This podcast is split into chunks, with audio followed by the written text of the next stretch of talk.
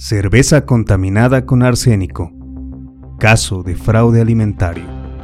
El arsénico es una pequeña molécula que puede entrar fácilmente a las células y provocarles daños e incluso la muerte por múltiples mecanismos. La alta toxicidad del arsénico se puede explicar porque este metal interfiere directamente con la respiración celular. Además, el gas arsina puede interactuar de manera negativa con las membranas de los glóbulos rojos.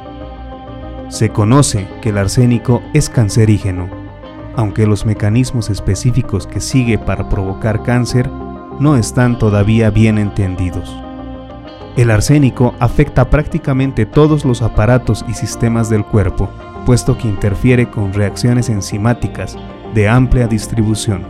Los efectos más claros de la exposición al arsénico se observan en la piel. En 1900, un lote de cerveza contaminada con arsénico causó 6.000 intoxicaciones y aproximadamente 71 muertes en el norte de Inglaterra. La fuente de la contaminación que afectó a 100 cervecerías fue un lote de ácido sulfúrico contaminado con arsénico. Este ácido se utiliza para producir azúcar que posteriormente se utiliza para el proceso de elaboración de la cerveza. Las manifestaciones clínicas presentes fueron anorexia, pigmentación de la piel, neuritis periférica, debilidad muscular, lesiones hepáticas, edema localizado y degeneración grasa del corazón. La concentración de arsénico en la cerveza osciló en 2 a 4 partes por millón siendo el rango máximo permitido por la FDA de 10 partes por billón. Este envenenamiento masivo es inusual porque no se notó durante cuatro meses. Los médicos, al ver pacientes que habitualmente bebían mucho y que mostraban debilidad muscular y entumecimiento de manos o pies, inicialmente pensaron que los pacientes sufrían de neuritis alcohólica estos casos de neuritis finalmente se relacionaron con casos de decoloración de la piel, que antes se pensaba que no estaban relacionados. El médico responsable de hacer la conexión también señaló que solo una sustancia causaba estos síntomas, el arsénico.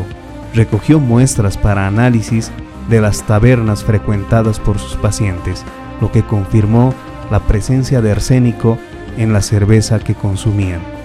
Una vez identificadas las cervecerías afectadas, se inició una investigación sobre el origen del arsénico.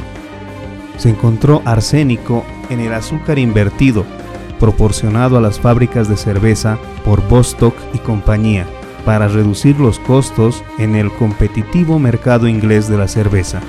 Algunas cervecerías sustituyeron la malta de cebada de alta calidad por malta de cebada de baja calidad complementada con azúcar. Este azúcar se obtenía por hidrólisis ácida del almidón, en la que el almidón se calienta en presencia de un ácido para formar glucosa. Este método no era nuevo y se había utilizado comercialmente desde al menos 1814. Bostock utilizaba ácido sulfúrico para realizar la hidrólisis ácida. Este ácido, comprado a Nicholson y hermanos, se hacía a partir de piritas que contenían arsénico, que permanecía en el producto final. John Nicholson y hermanos había estado proporcionando ácido sulfúrico a Bostock desde 1888. Durante la mayor parte de la duración de esta relación comercial, el ácido proporcionado no contenía arsénico. Sin embargo, en marzo de 1900, Nicholson comenzó a suministrar ácido sulfúrico sin purificar que contenía arsénico. Esta práctica continuó hasta noviembre de 1900, cuando se descubrió que el ácido era la causa del brote.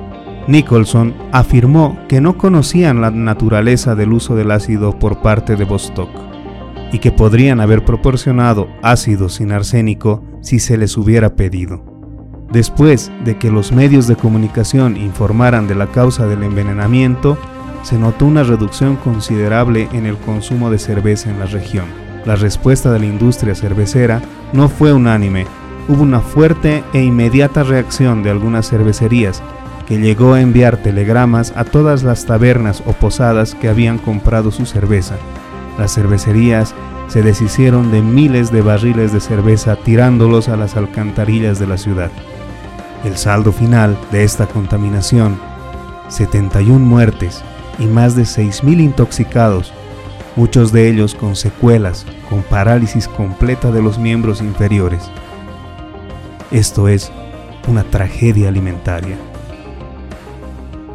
Gracias y continúen con Deming, conocimiento compartido.